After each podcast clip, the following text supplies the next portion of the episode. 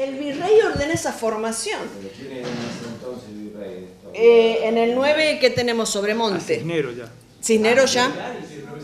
Cisneros, Cisneros. Ya está Cisneros, ya Cisneros, Cisneros. está ocupándose. Es, es altamente probable que ahí haya habido alguna, alguna relación de los, cap- de los capitulares con el virrey en- para generar un espacio de contraposición a la, a la fuerza que estaba generando, a la fuerza militar que estaba generando Borges. Pero hasta que no encuentre algún documento que me, que me diga qué pasó con esto, me queda ahí como un dato ah, em- empollándolo. Eh, sí. eh, en el 10 y en el 11, el 5 y 6 de abril del 11, es muy importante eh, porque es, es un- es algo que va pasando en la sociedad en ese momento. ¿no? Es- es esta, esta cuestión de que hay un ascenso social, tras, es cierto, son milicias regladas, van con su, con su voluntad, pero a su vez adquieren un poder que no tenían en ese momento y un reconocimiento que no tenían hasta ese momento de la- del resto de la sociedad.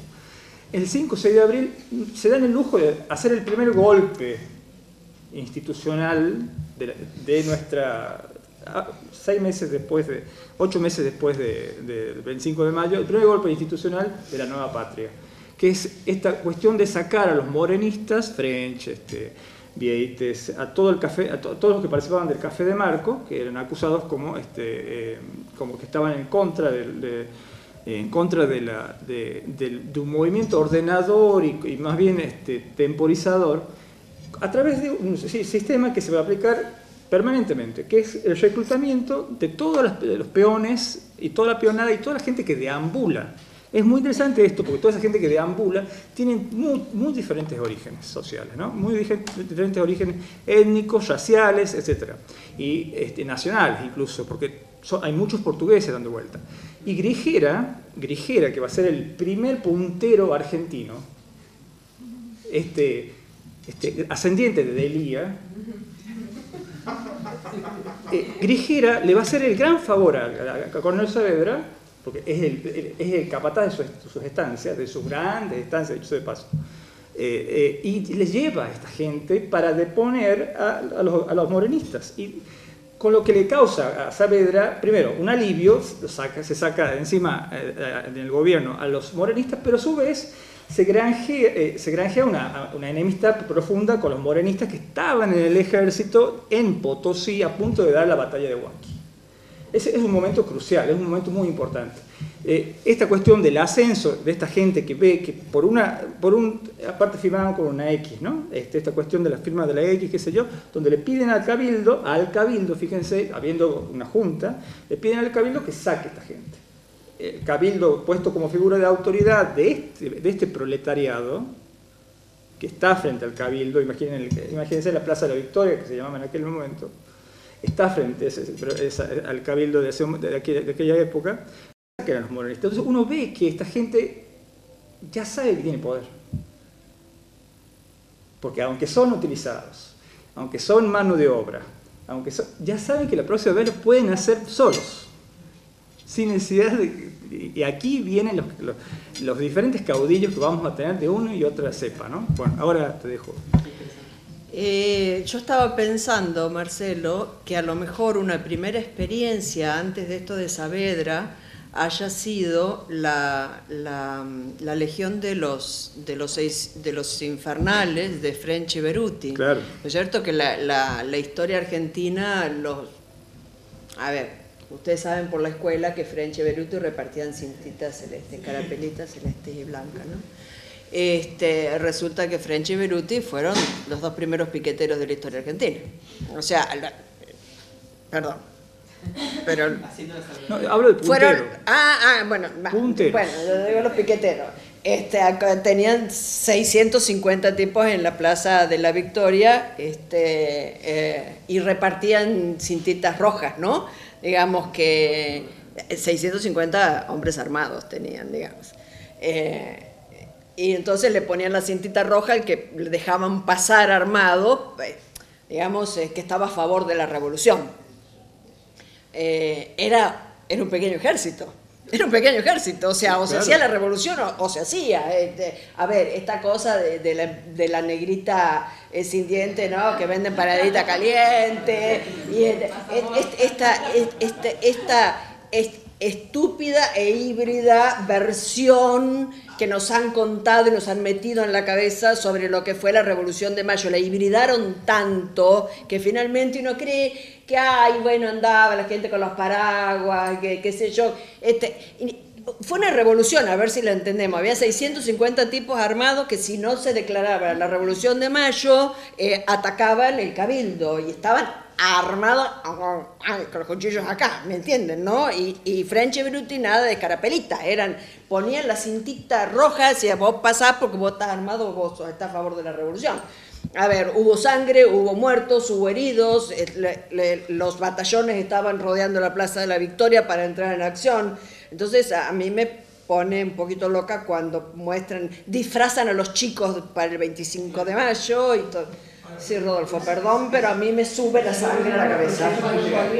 Esa, esa, esa, esa, esa purificación de la revolución. ¿Es una acción de Mitre o es una acción posterior? No, no, no. Mitre habla de, los, de la Legión de los Infernales. Es el centenario. El ¿Eh? centenario, el centenario crea el mito, ¿no? El centenario es el que lava. No, no, Mitre no. Es una construcción de relato que al fin y al cabo eh, la Revolución Francesa construye una nación poderosa y a nosotros, claro, nos han eh, metido ese relato de... ¡Ay, qué lindo! La revolucioncita. O sea, podría haber sido una cosa... Que es que es poderosa, es, es muy poderosa. Es decir, el, el, el, Mitre lo que...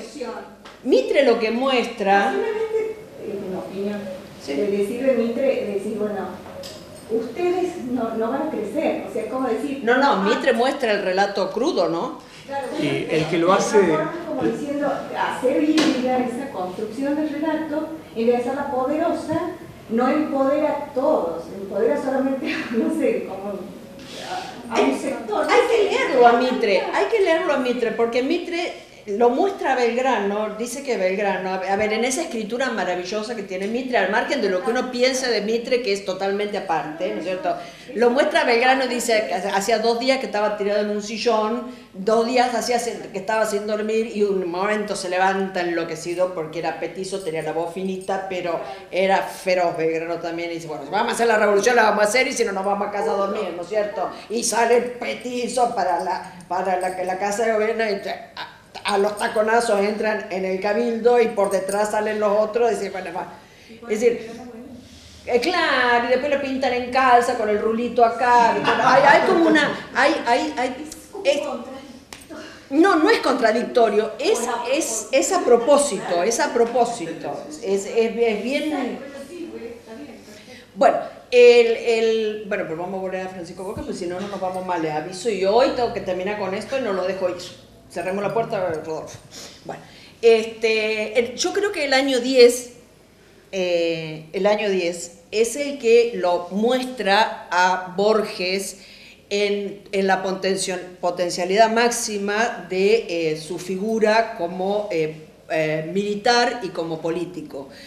Cuando este, mm, a, Cumulat expolia en, en todo ya el, declarado el proceso revolucionario, digamos, que ya, bueno, lo explicaste vos, no voy a volver a eso, eh, hace, arma toda una estrategia, pide licencia, se va a su estancia de Terené, desaparece y le deja el cargo a, este, de comandante a Juan Francisco Borges. Con lo cual el cabildo se enloquece directamente, se enloquece, empiezan a buscarlo a, empiezan a buscarlo a acumulate espolia, no lo pueden encontrar por ninguna parte, y es Borges entonces el quien va a actuar ya políticamente en, en todas las decisiones del el cabildo. ¿no? Este, y uh, digamos que me, me, parece que hay que, hay que ubicarlo ahí. Eh, eh, eh, reclutando, reclutando gente, eh, eh, presionando el cabildo, presionando el cabildo para que se declare en esa, digamos, el, el 6 de septiembre de, del 10, produzca la declaración a favor de la, este, de, la, de la Junta, porque el Cabildo no tenía la menor intención de declararse a favor de la Junta, ¿no es cierto? Es decir, todas las acciones eh, que uno va viendo, es decir, capitular se va a cobrar los impuestos allá al salado. El otro pide licencia para irse a Corrientes. El otro se enfermó. El otro, perdón, el otro, a ver, se fueron. No había nadie. No había nadie. Es decir, imposible pensar que las cosas no se conocían, no se conocía la situación, la circulación de, la información era muy fuerte, imposible. Es decir, hay una estrategia de, de desaparecer para pensar cómo iban a ser en esta, en esta circunstancia. Entonces, este, me parece que eh, este último tramo del orden español, digamos, este, es el que lo muestra, lo muestra a Borges en toda su plenitud, actuando ya desde lo político y desde lo militar. ¿no? Incluso hay un, hay un hecho que a mí me resultó siempre muy curioso, ¿no? porque a propósito de esto de la, Legión de los, de los Infernales en, en, en Buenos Aires, en Santiago del Estero pasa al revés. Es decir, cuando van a elegir el diputado que va a representar a la Junta Grande, mientras en Buenos Aires en, la, Plaza de la Victoria era tomada para asegurar la revolución, aquí pasa al revés. Todo, el cabildo es rodeado eh, por una suerte de francotiradores, algunos europeos y otros de, otros lugares, para asegurarse de que en la elección del representante salga el, el capitular el representante que el cabildo hispanista estaba queriendo y si no los agarraban a tiro, ¿no es cierto? Entonces una, una suerte de, reversión del orden bien, bien particular. Entonces ahí yo haría este, un, alto, em, porque me parece que hay, que hay que ponerlo en ese lado. ¿no? Eh, la otra cuestión la otra cuestión es el del ejército auxiliar en camino a Santiago del Estero y ya ubicado en Santiago del Estero. Em, ustedes, saben que cuando, para retomar un poco tu exposición, y esto es muy conocido por todos, pero para recuperar un poquito, cuando se, forma la primera junta, hay ciudades que la aceptan, hay ciudades que no. Eh, Córdoba, Ciudad del Alto Perú, Asunción, eh, Montevideo, claro, le dicen, señores, no, con ustedes no. Entonces, la Junta ahí forma un ejército, digamos, para pasar a la acción militar y doblegar la voluntad de esas ciudades por la fuerza. Entonces, la primera acción es en Córdoba, eh, y ahí se produce el fusilamiento de Liniers, de Gutiérrez de la Concha. Hay, hay una, una, acción, digamos, muy terrible con gente que había tenido una participación bien importante en los tramos previos ¿no? de la historia. Eh, pero la acción de Santiago, em, el cabildo no se decidía a favor de la, de la revolución, no tenía el más mínimo interés. Este, por eso es más importante la acción, y la presión de Borges, toda, la acción de Borges, eh, ya actuando políticamente. Porque si no hubiera existido un Borges eh, y no hubieran existido estas milicias altamente movilizadas por Borges, y si, no hubieran conseguido, hubieran presionado tanto y hubieran conseguido este, que, que Santiago se manifieste a favor de la revolución, eh, el ejército no hubiera podido pasar por el norte. O sea que Santiago, Santiago era la llave que podía conectar o desconectar a las ciudades que estaban en contra de la, en contra de la, Junta, en contra de, estos primeros, la primera revolución, digamos, para, ponerlo así.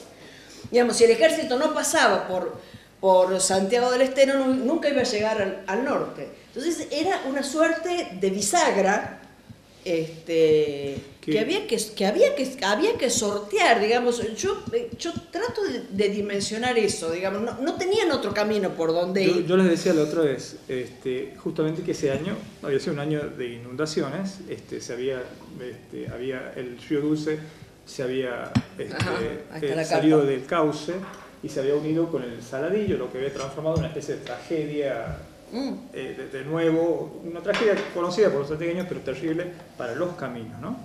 Eh, teniendo en cuenta que eran los que venían eran soldados este, y que el número era no menor a mil, este, era importante que estos soldados, estos mil, eh, mil este, soldados en caballo, pudieran atravesar más artillería, más piezas de artillería, las que le habían eh, sacado a, incluso al, ejército de Liniers, que en realidad era una especie de fantasma, pero le, sacaron piezas de artillería y había que atravesarlas a través del lodo. ¿no? Este, esta cuestión del lodo, el pantano, el salitre, se va a transformar en un gran fantasma. Eh, van a tardar un mes en entrar acá. Y esto que voy a decir del 6 de septiembre, en realidad septiembre es un mes fundamental porque ellos están en, las puertas. De, el 26 lo matan, a, lo fusilan a Liniers, están en las puertas de, Santiago y no entran durante todo septiembre a, eh, a, Santiago, sino entran en octubre. Ese mes que pasan, este, hay un montón de situaciones, yendo y viniendo, comunicaciones sobre esto, el estado de los caminos, este, el conocimiento de la, de la, situación política y algo que yo ya les he mencionado, el capitán Alvariño. Alvariño. El capitán Alvariño se va a convertir en, el, eje del tema y aquí hay una cuestión que yo la otra vez yo no, no, hice suficiente hincapié. El 17, cuando él se presenta por tercera vez en, el Cabildo, él está durmiendo en la casa de Borges. Este, el 17 de septiembre, cuando se presenta al Cabildo, y, y, vuelve a sorprenderlo, porque todos estaban expectantes de este tipo que finalmente de él depende su suerte económica y política si esta, esta revolución triunfa. Porque imagínense que eran los primeros meses, después de 250 años de dominio monárquico, era muy difícil imaginar este, una revolución, sobre todo para gente iletrada básicamente políticamente, como era la gente que dominaba el cabildo. Eh, y la clase, la élite santiagueña, salvo dos o tres, este, y en esto ubico a, Carol con, con, facilidad, ¿no? a Pedro Francisco Carol, que, que va a ser el primero borgista y después no. Eh, pero quiero contarles esto. El 17 él pide que, hablando de Carol, él pide que, este, que eh, Alvariño pide que los caudales, toda la Real Hacienda, deje de estar en manos del, delegado de la Real Hacienda y pase a manos de Pedro Francisco Carol. Esto es sin duda una orden de, es, una, es una recomendación de Borges. ¿Quién era el Checaudal? Yo no, no, lo podía saber, nadie lo decía, no lo podían, no lo podía nombrar. Era José Antonio López de Velasco. Era el hombre más rico de la provincia, era el que manejaba los dineros, o sea, era, era no sé cómo, como decirles que eh, eh, además tenía el banco, ¿se entiende? Ah. Además de rico tenía el banco. Era de los López de Velasco, lo que produjeron era, aquel famoso... Era el jefe de la familia, no, no solamente era López de Velasco, el jefe de la familia López de Velasco, cuyo hijo va... Tesorero de la Real Hacienda. claro, es tesorero de la Real Hacienda, delegado de la Real Hacienda, su cargo era delegado, aunque después decir tesorero. bueno, este, la cuestión es que eh, él pide ese, ese, 17 que sus fondos pasen a, Pedro Francisco Carol, que era un, un X este, que, le iba bien en el comercio, pero nada más que eso. Era bastante extraña la orden y el cabildo acepta. hasta ese punto se podían rendir. Eh, imagínense que todos los caudales que venían del juego y todos, ya hemos hablado de esto, de, las pulperías de Santiago y de a dónde iban los dineros y, bueno, este, tributaban a, este, a este delegado de la Real Hacienda.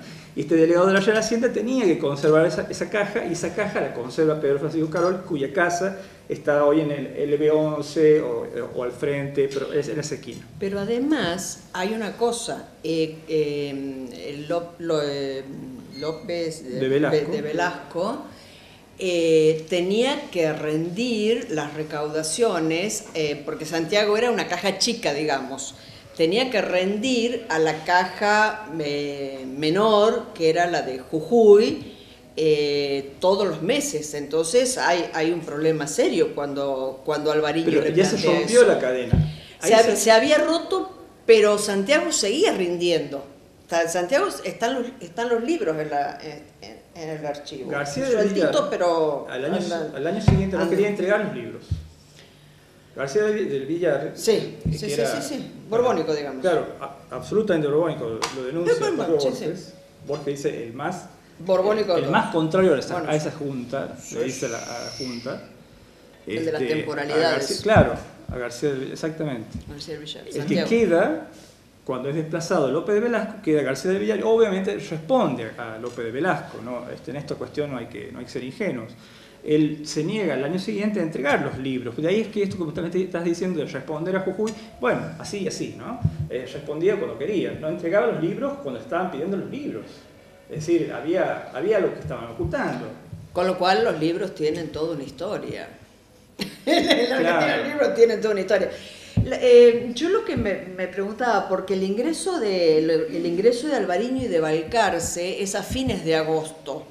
Eh, Balcarce va, transitando eh, en secreto. Digamos que van, como, van como, como en avanzadas, Van, como en avanzadas y el que, pero el que llega y que se queda en la casa de Borges, que se convierte como en el centro del, cuartel donde se reciben las donaciones y todo lo demás, es, es Alvariño.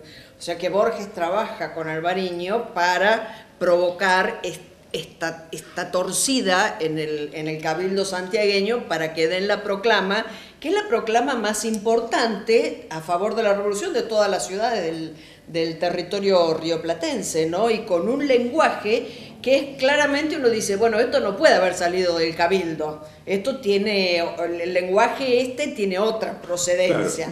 Cuando uno lee eso dice, van a ver, alguien, alguien lo escribió que no era la gente. el acta de la que está refiriendo Cecilia, la de 6 de septiembre, es un acta muy interesante porque no es el discurso de nadie que escriba acá.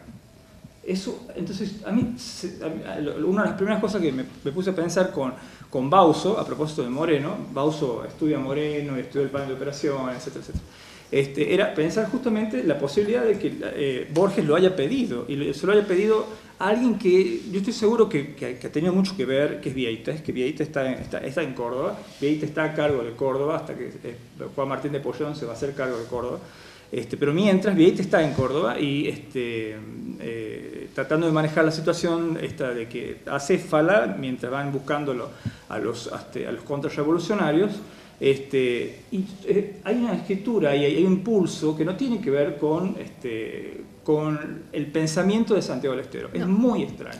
¿Saben qué es, la, eh, Gargaro dice, Gargaro dice este, creo que con, temeridad, creo que lo dice Gargaro, pero bueno, hay, que respetarlo, es Gargaro finalmente, que es, la primera declaración abierta donde se rompe la máscara de Fernando. O sea, la primera declaración revolucionaria y libertaria de un país independiente. Donde se habla directamente de revolución, ¿no? Claro. Es, es muy, incluso muy altisonante el discurso, bien, bien revolucionario. Respecto a ese lo tiene, lo transcribe, si lo quieren ver, el, texto de José Néstor Achával, en, los anexos, tiene, lo transcribe el documento. Es, es bien lindo para tenerlo, para tenerlo en cuenta, ¿no? Porque uno dice, a ver, esto no tiene que ver con la historia del cabildo. Y, y, Borges no podía escribir todavía eso tampoco, no, no. no, Hay, hay un nivel de uso de los giros idiomáticos y un nivel de eh, de uso de, la filosofía política de, un tiempo que Santiago Lestero no conoce, que Borges no conoce. Borges sin duda no es un intelectual, Borges es un hombre práctico, es un hombre que hace, tiene, una, tiene mucha calle, pero no es un intelectual de, ideas políticas. Y ese es básicamente esa, hoja y media, porque deben ser tres pliegos, este, debe, haber, este, debe, haber, sido escrita este, por, por, alguien que ya tenía este conocimiento y que tuviera la formación de Vieites o Moreno. Este, y Castelli, diría Castelli, pero Castelli siempre es extremista, ¿no? Castelli es, es una persona con muy pocos, este, siempre está abajo o muy arriba. Eh, bueno, esos son los problemas que tienen en el Alto Perú también, Castelli, ¿no es cierto? Eh, de todas maneras no está, no está el original, no lo he encontrado, ¿no? No, no está la transcripción que hace, este, que no recuerdo de quién lo... De todas formas, está en la Gaceta, la Gaceta de Buenos Aires transcribe esto, lo publica inmediatamente, este, eh, esta, adhesión así abierta a la, revolución y a una causa que todavía ni siquiera la Junta de Buenos Aires animaba, o sea, ni siquiera Moreno lo decía en la Gaceta, y ¿qué hace Moreno? Moreno le imprime.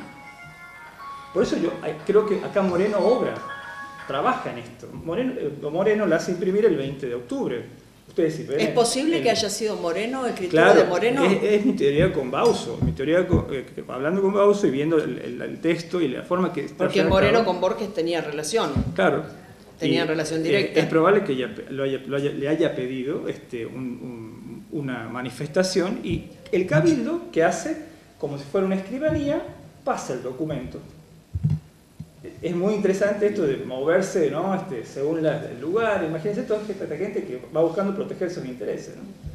Bueno, eso, eso, eso, te iba a decir, en realidad eh, lo, lo, que hacen los cabildantes es eh, ir viendo acciones estratégicas para ver cómo pueden mantener su poder dentro de este nuevo esquema que es absolutamente incierto, para ver cómo ellos pueden mantenerse. Eh, y de hecho, eh, muchos van quedando, muchos se van, se van manteniendo en el nuevo esquema. Claro. Eh, y después los, los, vamos a encontrar en el 20 dándole todo el poder a Ibarra. Es casi ridículo, hay una, la, el, el, el, acta del 1 de octubre, es casi ridículo la, la forma que van pactando. ¿no? Entonces, Borges es el gran... Eh, Palacio hizo esto, este, cada uno, va, cada uno va, va hablando de sí, no, pero esto de que el cabildante hable de sí, que los miembros del cabildo en un acta hablen de Hay ellos que ver mismos, las de, las, de, los hechos que ellos han hecho para la revolución, es bien interesante. ¿Para quién le están escribiendo? Le están escribiendo a la primera junta. Le están diciendo, mire, nosotros a pesar de todo hemos hecho muchas cosas. Claro. Bueno, también poner plata. También, bueno, bueno, eso, es lo que... eso, eso me parece súper interesante y, y, y, absolutamente... A ver, ahí se muestran eh, casi desnudos, ¿no? Porque cuando hay que hacer la recolección de fondos para formar, digamos, este, en lo que son los, los patricios, hay que, digamos, están juntando, juntando dinero, ¿no? Eh, me llamó la atención, por ejemplo, Palacio, que cuando fueron las invasiones inglesas puso 500 pesos, que era un montón, y para ahora pone eh, 50. Sí, sí, 50. Y 50. el nombre, nombre Sí. de, la, de, de la esposa. A ver, bebé, 50. A ver, eso indica a dónde estaban puestos los intereses, pues. O sea, hay que leer esas cosas aburridas de listados de gente poniendo plata, cuánto pone uno, cuánto pone otro. Aburridísimos son. Pero eso está diciendo cuáles son los intereses. A ver, yo voy a defender a la monarquía española de la, de la invasión inglesa, pongo tanta plata, porque para mí me interesa. Esto me interesa un rábano. O sea, a ver, pongo porque tengo que poner. Porque cuando voy a poner 50, va, pues 50 Yo- yo que, no, que no me mueve la perilla. En realidad ponen por si acaso. No Pero vaya bueno, a ser por- que la revolución esta triunfe. Pero por eso, porque están, están eh, generando estrategias para mantenerse en el poder, entonces eh, van, van ahí especulando, así como firman, firman descaradamente el acta del, porque para mí es un descaro lo que firmaron el 6 de septiembre, eh, algo que no sentían ni pensaban nada, pero finalmente esa firma salva la revolución. Porque es lo que permite que el ejército llegue hasta Santiago del Estero, que esté dos meses acá y que luego pase y, eh, pase pa- para el norte, ¿no es cierto?